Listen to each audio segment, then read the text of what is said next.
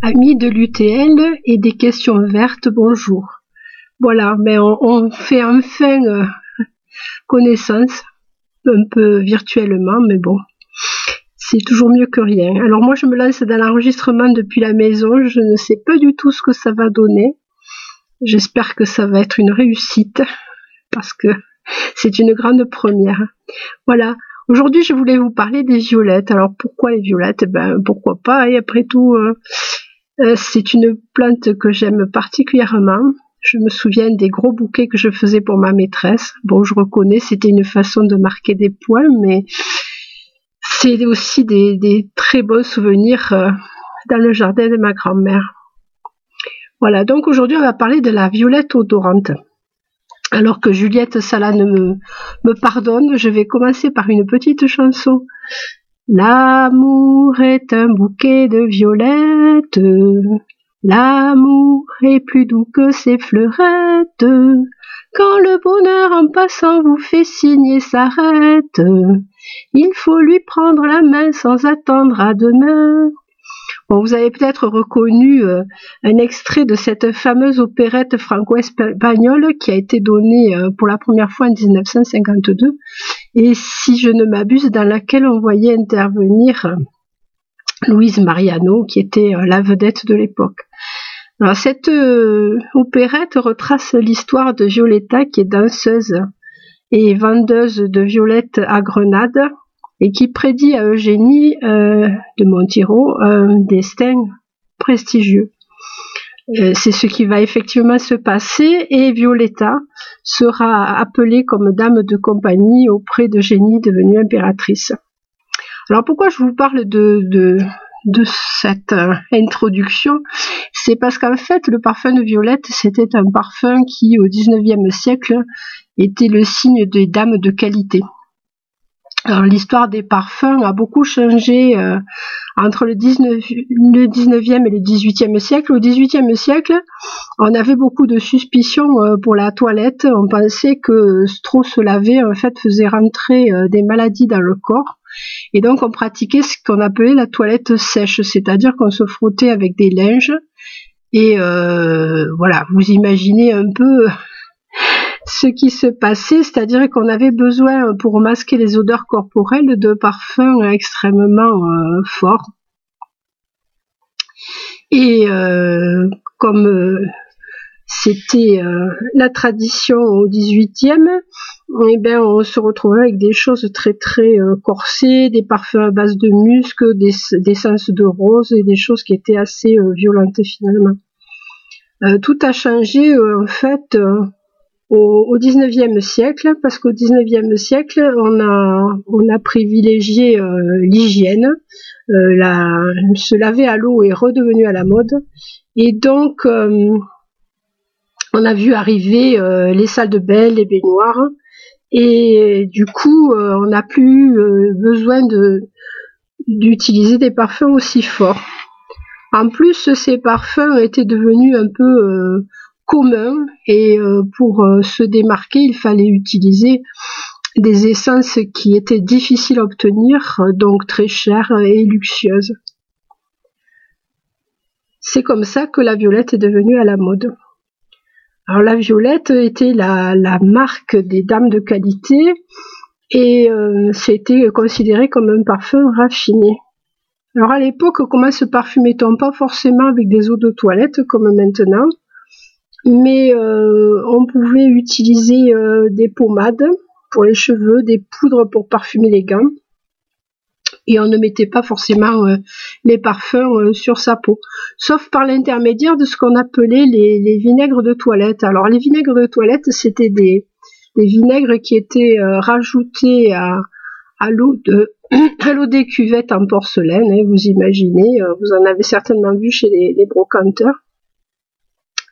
Et ces, euh, ces vinaigres de toilette, en fait, étaient fabriqués à partir de, violettes fraîches et puis de, vinaigre de cidre. En fait, euh, on opérait de, cette façon-là. On mettait dans, euh, dans, un récipient, souvent une bouteille à goulot large, des fleurs de violette par poignée. et on les recouvrait avec du, vinaigre chaud, du vinaigre de cidre chaud, on laissait infuser. Si on voulait que la, préparation soit plus concentrée, on prenait ce vinaigre déjà préparé et on recommençait l'opération avec de nouvelles violettes. Voilà. Donc ça avait plusieurs fonctions. Déjà ça adoucissait une eau qui pouvait être un peu calcaire, ça l'assainissait et en plus ça pouvait enlever des odeurs euh, que bon moi j'ai connu et chez mes grands-parents euh, euh, l'eau de citerne pour se laver. Et c'est vrai que bon même si c'était conservé dans de bonnes conditions ça pouvait prendre des, odeurs un peu un peu curieuses. Et donc ça avait aussi cette fonction là c'est-à-dire que ça ça donnait des, un, bon parfum à, ces eaux de puits ou de citerne. Le parfum qui est à, l'origine de, la violette, alors je suis désolée, on entend le chauffe-eau derrière. Euh, le parfum qui était à l'origine de la, violette, c'était l'ionone. Alors pourquoi l'ionone? En fait, Io était une nymphe qui avait été convoitée par euh, Jupiter et bien sûr, euh, Junon, n'étant pas d'accord, avait transformé la malheureuse en, en génisse, une génisse blanche, bien sûr, la version luxe. Et euh, donc cette génisse ben, était très malheureuse. Elle s'est retrouvée déjà transformée en génisse. Bon, c'est pas extraordinaire, mais en plus coupée de toutes ses amies. Et elle a commencé à pleurer dans, le gazon. et pour euh, la consoler euh, de ses malheurs, Jupiter a transformé toutes ses larmes en violettes. C'est charmant. Donc on retrouve cette odeur de, de dionone, hein, qui est la base parfumante de, la violette, dans une autre plante qu'on appelle l'iris de Florence. Alors c'est un iris qu'on voit quelquefois dans les, les vieux jardins. C'est un iris qui est très très clair, qui est assez haut sur tige et qui a une petite base un peu euh, parcheminée. Alors on pense qu'il était utilisé pour l'ornement, euh, c'est méconnaître nos, nos grands-mères. En fait, l'iris de Florence était cultivé pour sa racine. Euh, sa racine, donc euh, son rhizome, était arraché, était mis à sécher parce que le, principe parfumant de l'ionone, en fait, n'apparaissait qu'au bout de, deux ou trois ans de stockage. Mais par contre, le parfum était très présent. Et cette, cette poudre d'iris que l'on fabriquait partir de, l'iris de Florence euh, était un très très bon fixateur de parfum. Et l'iris, euh, la racine d'iris euh, coupée en petits morceaux servait aussi à parfumer les lessives. On mettait ça dans l'eau de, lessive bouillante et on se retrouvait avec des draps parfumés. Bon, c'était l'iris avant la lavande. Alors pourquoi ce parfum est intéressant? Euh, ben, moi, personnellement c'est un parfum que j'aime beaucoup. Euh, il est à la fois fruité et boisé. Alors les, notes fruitées euh, s'apparentent un peu à, la framboise et les notes boisées voisinent le cèdre. Et puis en plus il y a une, des notes poudreuses. Alors on pense toujours à, ces, poudres qu'utilisaient les, les grands-mères et qui étaient souvent parfumées à, à la, à, la violette, mais euh, ces, notes poudreuses, ça, vient aussi du, côté un peu crémeux de, la, de la préparation.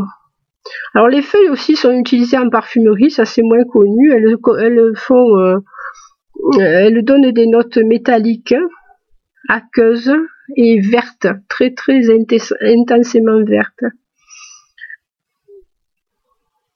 Alors, euh, on connaît dans notre région euh, la, fameuse violette de Toulouse qu'on décline toutes sortes de, façons, hein, euh, sous forme de bonbons, sous forme de petits flacons que l'on voit souvent dans les gares, hein, qui vous font un clin d'œil derrière les vitrines.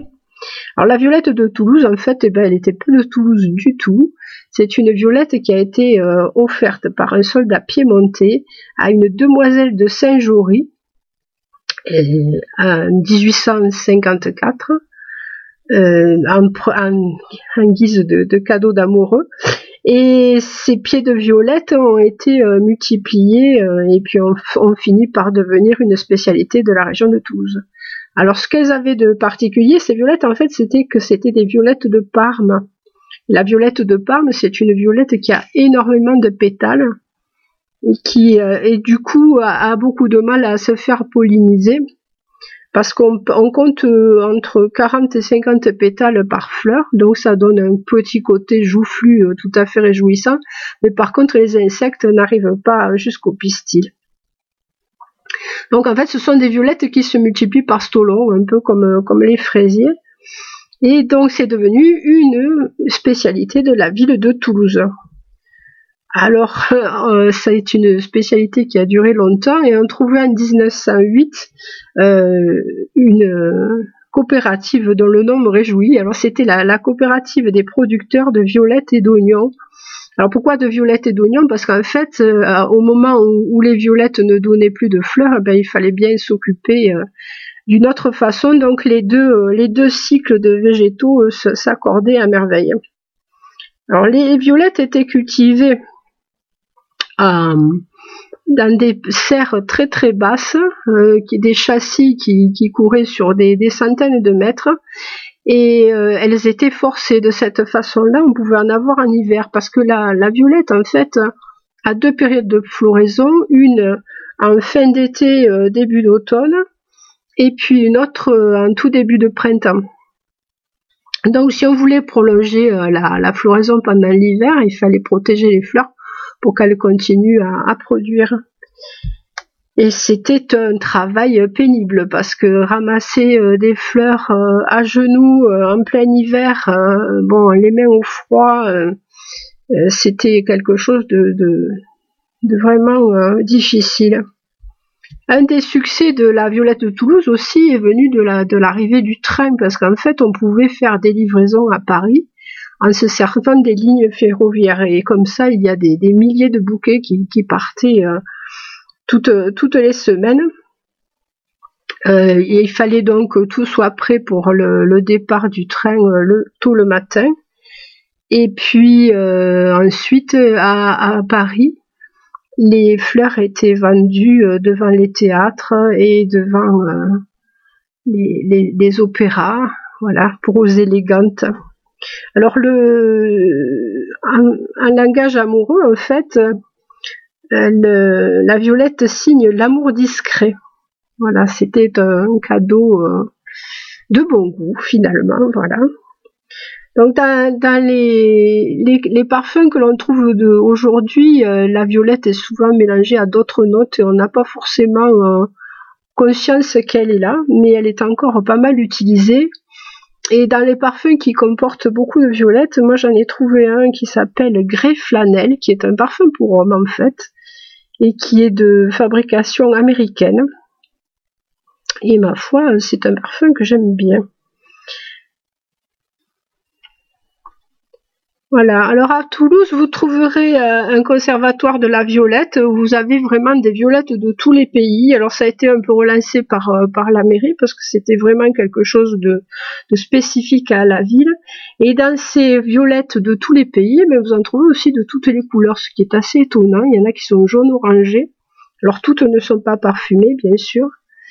Et euh, on a relancé aussi également, en plus de ce conservatoire de la violette qu'il a fait connaître aux visiteurs, euh, des pots fleuris pour euh, la vendre euh, en saison.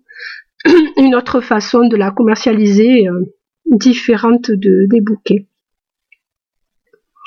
Alors la violette est comestible et elle est entièrement comestible, c'est-à-dire qu'on peut à la fois manger les fleurs et manger les feuilles. Et c'est une plante qui est mucilagineuse, c'est-à-dire que elle a la propriété, si vous la mâchez un petit moment, de faire un genre de gelée, et donc ça lui donne des propriétés, euh, des propriétés euh, adoucissantes pour euh, les bronches, par exemple. Elle rentre dans la composition des, des, des sirops pour les poumons. On y trouve aussi d'autres plantes adoucissantes comme la guimauve, la guimauve, qui ont exactement les mêmes propriétés. Les violettes donc sont comestibles et si vous ne voulez pas les consommer en sirop, vous pouvez toujours les faire confire au sucre. Alors ça c'est quelque chose qu'on peut utiliser sur d'autres fleurs, euh, comme les primes verts par exemple. ou toutes sortes de fleurs, les œillets aussi peuvent se manger, les fleurs de, glycine, ça c'est quelque chose qu'on sait moins, tout le monde connaît les, fleurs d'acacia, mais il n'y a pas que ça. On peut aussi manger les fleurs de bégonia, d'ailleurs, qui sont acidulées. Tout ça, bien entendu, sur des, des plantes qui ne sont pas traitées. Donc, pour euh, confire des, fleurs au sucre, vous allez les, les tremper dans un blanc d'œuf battu, dans un peu de blanc d'œuf battu les saupoudrer de sucre glace et ensuite les passer au four au thermostat le plus bas possible. Alors si vous avez des vieux fours, vous, vous choisirez euh, le thermostat meringue, j'adore, c'est très très rétro. Et euh, vous allez les laisser euh, sécher tout doucement, tout doucement pendant une heure. Et ensuite, vous pourrez les, les conserver, bien sûr, dans une boîte fermée, métallique si possible et à vous les, décorations de, gâteaux euh, extraordinaires. Pour fabriquer du sucre, rien du pardon, du sirop, rien de plus simple. Vous allez euh, alterner des couches de fleurs et des couches de sucre et les laisser 2-3 euh, jours dans un endroit frais. au bout de ce temps-là, vous allez avoir un sucre extrêmement parfumé que vous pourrez rallonger avec de l'eau bouillie et garder au frigo. Désolée pour le chauffe-eau. voilà. Donc comme je vous disais, la feuille de violette est, euh, expectorante et donc euh, euh, voilà. Je désolé, ça me perturbe. Donc dans, la culture des violettes, si vous voulez l'introduire dans votre jardin, Rien de plus simple, il faut trouver un endroit qui ne soit pas soumis à un, ensoleillement trop fort. Et vous allez euh, pouvoir enfin garnir les, dessous d'arbres qui vous désespèrent. Il n'y a rien de plus joli qu'un bouquet de violettes en saison. Alors en saison, c'est-à-dire ça va être entre février et avril et euh, août et octobre. Donc deux saisons vous pourrez profiter de, tapis de fleurs parce qu'elles se, propagent assez vite. Alors si vous voulez un mariage réussi, euh, je vous proposerai euh, de mettre euh, du, du, lierre en tapis, du lierre panaché, c'est encore mieux. Et donc vous pourrez aussi rajouter, en plus de ces, de ces violettes, vous pourrez rajouter des cyclamènes et, vous aurez une composition fleurie euh, tout à fait euh, admirable. Il existe plusieurs variétés de, violettes. Vous en trouverez euh, des blanches, des violettes, des pourpres. Et donc c'est à vous de chercher un petit peu. Vous avez des noms en plus qui sont charmants comme Cendrillon ou Reine Charlotte. Voilà, alors on a failli euh, perdre les, violettes de Toulouse parce qu'en fait euh, ce sont des, plantes qui ne se multiplient pas par graines. Euh, et ne se multipliant que par stolon, on finit par dégénérer. Alors dégénérer, ça veut dire quoi? C'est qu'en fait, il y a des viroses qui s'installent sur les plantes et que ces viroses donc se, se, transmettent par les stolons et les plantes petit à petit périclitent et font grise mine. Alors pour régénérer les violettes de Toulouse, en fait, on a utilisé un procédé euh, qui euh, a pris naissance pour la, culture des, orchidées. Euh, c'est ce qu'on appelle la culture par méristème. Alors contrairement à, la culture par graine, hein, qui part donc du germe et donc vous connaissez le cycle habituel. Là, on part en fait par quelque chose qui s'apparenterait à un embryon. Hein. On part de cellules natives que l'on cultive sur un milieu euh, nutritif euh, à base de, gélose. Hein. C'est ce qu'on utilise aussi pour cultiver euh, les bactéries et autres bébêtes. Hein.